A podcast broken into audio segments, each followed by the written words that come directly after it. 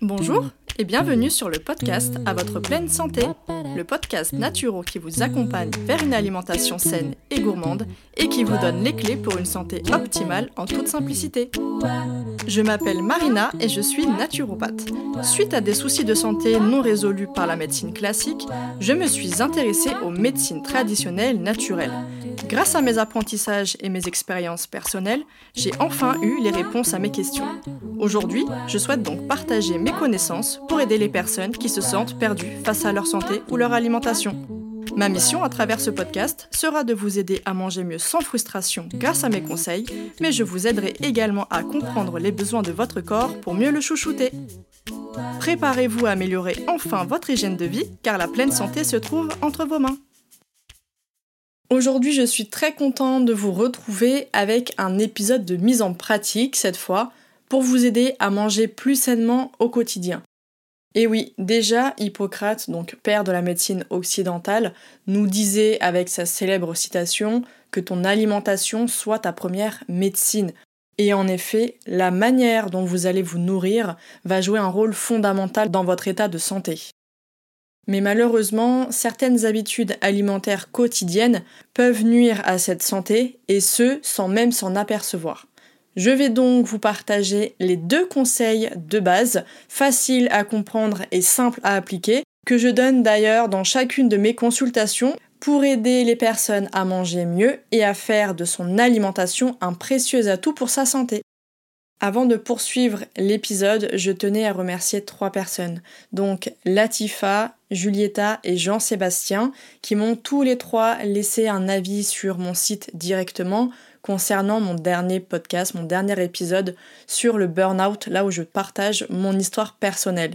Donc vraiment, je vous remercie infiniment, mais également à toutes les personnes qui m'ont laissé un message vocal, qui m'ont laissé un message sur Instagram ou les divers réseaux sociaux. Je vous remercie infiniment, ça me va droit au cœur. J'ai été vraiment très très touchée par vos retours. Comme vous le saviez, c'était un petit peu compliqué pour moi de me dévoiler, mais quand j'ai lu tous vos retours et que j'ai vu que ça avait parlé à beaucoup de personnes, au final, je me suis dit que c'était vraiment une bonne chose. J'avais bien fait d'écouter mon instinct. Donc voilà, je tenais à vous remercier de manière globale, du fond du cœur. Encore merci et merci. Voilà, maintenant que la séquence émotion est terminée, on va passer à notre épisode. Alors, je vais donc vous partager mes deux conseils. Le premier conseil, ça va être de consommer plus de produits d'origine végétale et moins de produits d'origine animale.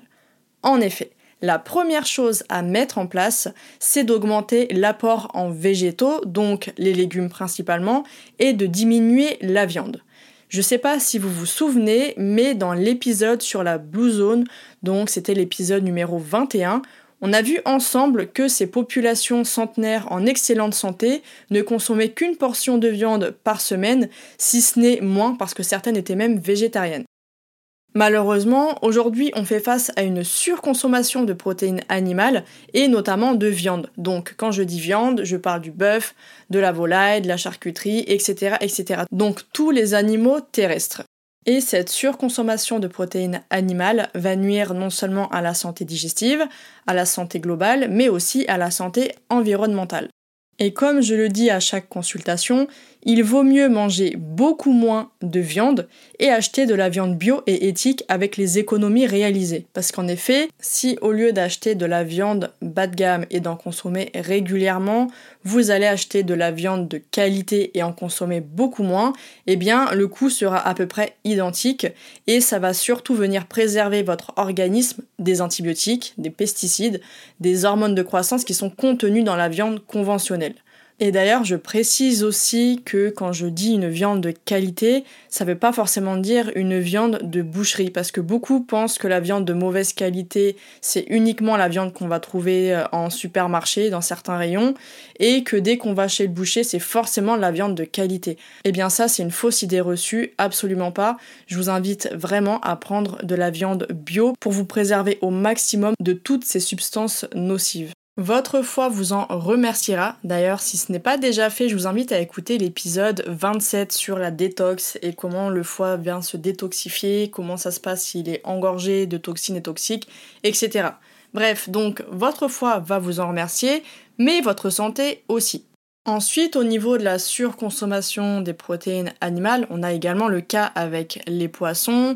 Et encore une fois, petit aparté, je vous invite vraiment à éviter le thon et le saumon pour votre consommation quotidienne, dans la mesure où ce sont les poissons les plus contaminés par les métaux lourds. Voilà, donc ça c'était un petit aparté, mais qui est pour moi assez important à faire. Et vous avez aussi bah, tous les œufs qui sont cachés dans les produits déjà prêts ou dans certaines préparations, en plus de ceux que vous allez consommer tels quels, par exemple des œufs sur le plat, à la coque, etc. Et bien évidemment, on a aussi une surconsommation de produits laitiers. Donc tout ça, ça fait partie des produits d'origine animale et malheureusement, on a une tendance à avoir une alimentation trop riche en produits d'origine animale et peu suffisamment riche, donc insuffisante en produits d'origine végétale. C'est pourquoi il est temps d'incorporer des protéines végétales comme les légumineuses ou le tofu, le tempeh, etc. pour diminuer les protéines animales sachant que les protéines végétales sont riches en fibres et en micronutriments, ce qui va leur conférer beaucoup de bienfaits pour la santé. Et ça, pareil, je vous renvoie encore à l'épisode sur les blue zones, parce qu'on avait constaté que l'alimentation majoritaire était justement, eh bien, donc des légumes certes, mais aussi des légumineuses et des céréales. C'était vraiment leur source de protéines quotidienne. Et encore une fois, et comme je le dirai toujours, et je ne cesse de me répéter là-dessus, pour les céréales et les légumineuses, elles ne sont pas nocives pour la santé si vous les préparez correctement. Donc il faut absolument les faire tremper suffisamment, au moins une nuit ça serait vraiment l'idéal, et ensuite bien les cuire pour pouvoir bien assimiler les protéines végétales. Donc, vous retenez bien ce premier conseil, il va s'agir de manger moins d'aliments d'origine animale et plus d'aliments d'origine végétale. Ensuite, on arrive à mon deuxième conseil qui est de consommer plus de produits naturels et moins de produits transformés ou modifiés. En effet, la deuxième chose à retenir, c'est que dans votre quotidien, donc à peu près 80% du temps, je vous recommande de consommer des aliments naturels que vous pourriez retrouver dans la nature. On va éviter donc deux catégories d'aliments sans pour autant parler d'interdiction. Je ne vous parlerai jamais d'interdiction, tout simplement parce qu'après il y a un risque de développer un trouble du comportement alimentaire comme l'orthorexie Idem, ça je vous avais fait un épisode à ce sujet. J'ai oublié de noter le numéro, je suis désolée, mais vous l'avez, c'est la naturopathie mal exercée peut mener à des troubles psychiques importants. C'est quelque chose comme ça. Voilà, si ça vous intéresse, je vous renvoie vers cet épisode. Donc pour revenir à nos deux catégories d'aliments, si tu en consommes deux fois dans ta semaine ou par exemple pendant tes vacances, ce n'est absolument pas dramatique, je te rassure tout de suite. Parce qu'il faut vraiment pas tomber dans les extrêmes de certains courants alimentaires, comme je l'expliquais, qui peut amener à des troubles psychiques, à l'isolement social, qui peut amener à beaucoup de frustration, etc. Donc ce n'est absolument pas mon but dans ce podcast, et même à travers mon contenu et mon travail. Donc dans notre première catégorie, on a les produits industriels et transformés. Ce sont les produits industriels qui contiennent des ingrédients et des additifs que vous n'allez même pas avoir dans vos placards. Et pour ça, eh bien, il n'y a rien de mieux que de lire la liste des ingrédients. Si vous constatez que avec ces ingrédients, eh bien, vous auriez pu le faire à la maison, ce produit, dans ce cas, c'est OK. Par contre, si ce n'est pas le cas, si vous retrouvez des noms que vous ne connaissez pas, des trucs un peu chimiques, des E, etc., là, effectivement, il va falloir les éviter. On retrouve aussi dans cette catégorie les aliments raffinés comme le sucre, les céréales ou encore les farines. En effet, le raffinage, c'est un procédé industriel qui va faire perdre beaucoup de nutriments et de fibres, et ça va priver malheureusement votre organisme de multiples bienfaits, en plus de favoriser certaines pathologies métaboliques. Donc, privilégiez les sucres complets non raffinés, toujours avec modération mais sans interdiction non plus. On privilégie aussi les farines semi-complètes pour les ventres plus sensibles. D'ailleurs, je vous renvoie à mon épisode sur les troubles de la digestion si jamais c'est votre cas, ou alors des farines complètes. Et idem, on favorise les huiles vierges et si possible première pression à froid et on laisse tout ce qui va être huile raffinée ou les margarines. On arrive donc à notre deuxième catégorie, et là ça va être les produits modifiés génétiquement.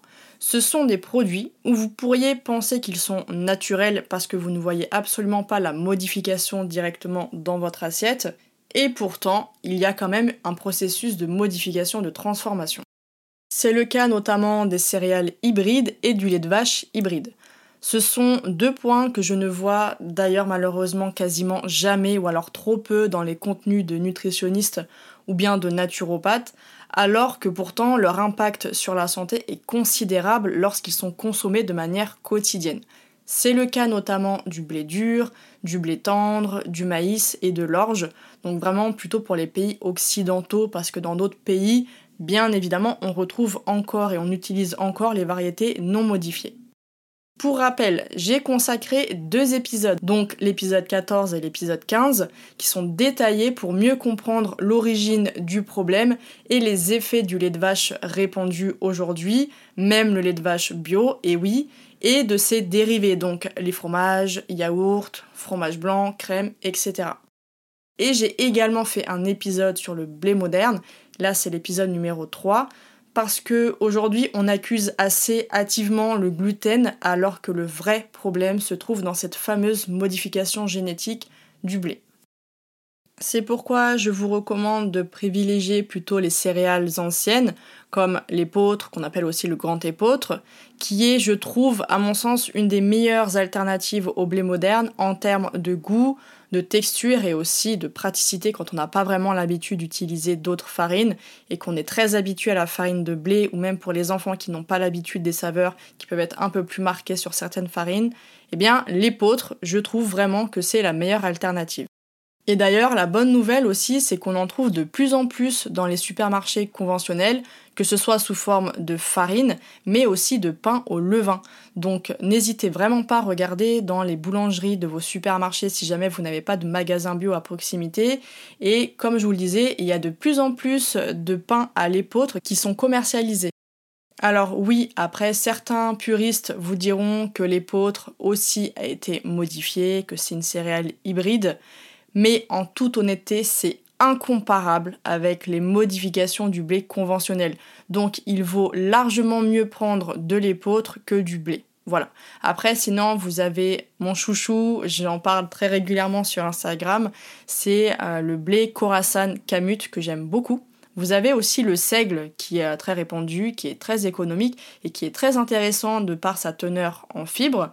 Vous avez aussi bah, le petit épeautre qu'on appelle aussi l'engrain et encore plein d'autres variétés anciennes, ça serait beaucoup trop long pour toutes les énumérer. Et pour les produits laitiers, eh bien, je vous recommande de privilégier les alternatives végétales à base de coco pour les yaourts par exemple, ou encore à base d'oléagineux pour le lait. D'ailleurs, ça, j'en ai bah, j'ai partagé ma recette de lait express dans l'épisode consacré aux oléagineux. Et sinon, dans le commerce, celui que je préfère, en tout cas si vous voulez tout savoir, c'est le lait épeautre noisette que je trouve très onctueux, très savoureux. Donc voilà, c'était la petite astuce personnelle. Et sinon, eh bien, de temps en temps, favoriser plutôt les produits à base de lait de brebis, de lait de chèvre ou encore de bufflone pour la fameuse mozzarella, sachant que la vraie en Italie, chez nous en Campanie, à Naples, eh bien, c'est à base de lait de bufflone et pas de lait de vache. Donc voilà, c'est meilleur pour la santé et c'est meilleur au goût, je vous assure. Bon, voilà, maintenant qu'on a vu ensemble les deux conseils, eh bien, pour terminer tout ça, je voulais vous montrer, enfin, vous montrer, vous expliquer plutôt, vu que c'est un podcast, comment composer une assiette santé facilement. Ce qu'il faut retenir avant de vouloir compter ses calories, d'ailleurs, en toute franchise, je ne trouve pas le calcul de calories pertinent pour ma part, tout simplement parce que ça ne prend pas en compte eh bien, les micronutriments, ça ne prend en compte que les macronutriments, sachant que ce sont les micronutriments, donc vitamines, minéraux, oligo-éléments, antioxydants, et la teneur en fibres des aliments qui va jouer sur la qualité de votre alimentation. Mais bon bref, là je m'éloigne un petit peu du, du sujet. Donc ce qu'il faut retenir, c'est que visuellement, votre assiette doit contenir à peu près ces portions. Comptez environ 50%, donc la moitié de votre assiette de végétaux, donc des crudités, des légumes, voilà, n'importe, mais la moitié de végétaux, un quart, donc 25% de protéines animales ou végétales, et l'autre quart de féculents semi-complets ou complets. Vous ajoutez une petite sauce ou une vinaigrette à base de bons lipides pour assaisonner le tout. Donc, quelles que soient les traditions culinaires que vous avez, aimez les pâtes, les tagines, les quiches, que sais-je encore, si vous diminuez la part de féculents et de protéines, que vous les choisissez de qualité et que vous augmentez la part de légumes, vous aurez déjà les bases les plus importantes pour bien manger au quotidien et pour les appliquer sur n'importe laquelle de vos recettes favorites. D'ailleurs, je vous rappelle que j'ai créé un e-book qui s'appelle Manger mieux sans frustration, qui est gratuit, dans lequel je vous partage mes conseils pour rendre votre démarche vers une alimentation saine, plus simple et sans frustration. Et comme je sais que beaucoup n'ont pas le temps de tout faire maison, ce qui peut d'ailleurs constituer un frein dans certains changements alimentaires, c'est pourquoi je vous propose dans ce guide gratuit des options rapides avec des aliments déjà prêts pour les moments de rush, ainsi que des options fait maison pour les jours où vous avez plus de temps ou si vous avez simplement l'envie de cuisiner. Vous pourrez retrouver ce guide directement en lien dans la description. Donc, pour résumer les conseils que je voulais vous donner, vous partager à travers cet épisode. Le premier conseil, ça va être de consommer plus de produits d'origine végétale et moins de produits d'origine animale. Et mon deuxième conseil, ça va être de consommer plus de produits naturels et moins de produits transformés ou modifiés qui contiennent les produits industriels et transformés raffinés, ainsi que les produits modifiés génétiquement. Quoi qu'il en soit, je ne vous incite absolument pas à jeter tout ce qu'il y a dans vos placards parce que je suis contre le gaspillage alimentaire, mais ce que je vous recommande en revanche pour y aller progressivement à votre rythme, et eh bien dès que vous finissez un paquet de farine, un paquet de sucre, etc., là vous achetez de nouveaux produits plus sains comme ceux que je viens de vous énumérer. Voilà, c'est une façon d'y aller tranquillement, progressivement, sans pour autant jeter tout ce qu'on a déjà chez soi, parce que comme je l'ai dit, je ne prône absolument pas le gaspillage alimentaire. Pour finir, je vous annonce exceptionnellement que lundi prochain, donc lundi 6 septembre en matinée, il y aura une super méga surprise. Si vous voulez prendre soin de vous naturellement, que vous êtes en panne d'inspiration pour des recettes saines, gourmandes et rapides, que vous avez envie d'améliorer votre hygiène de vie et tout ça avec un petit budget et même pour les étudiants, eh bien soyez au rendez-vous. N'oubliez pas de vous abonner si ce n'est pas déjà fait pour avoir directement la notification du nouvel épisode parce que je vous assure que vous ne voudrez absolument pas rater cette annonce incroyable. J'ai tellement hâte de vous présenter tout ça et en plus, il y aura même un bonus que je garde secret pour l'instant. Quoi qu'il en soit, je vais vous gâter. Donc, je vous donne rendez-vous lundi. Merci infiniment de m'avoir écouté jusqu'au bout et j'espère que cet épisode vous aura plu. Si c'est le cas, n'hésitez pas à me laisser une note et votre avis en commentaire pour que je puisse le lire lors d'un prochain épisode. Et surtout, n'oubliez pas de vous abonner. Je vous donne rendez-vous un mardi sur deux pour améliorer votre hygiène de vie grâce au podcast à votre pleine santé. Retrouvez quotidiennement mes conseils et astuces sur Instagram, sur le compte Ma et moi, mais aussi Facebook, Pinterest et sur le blog de mon site web moi.com. À très vite et prenez soin de vous.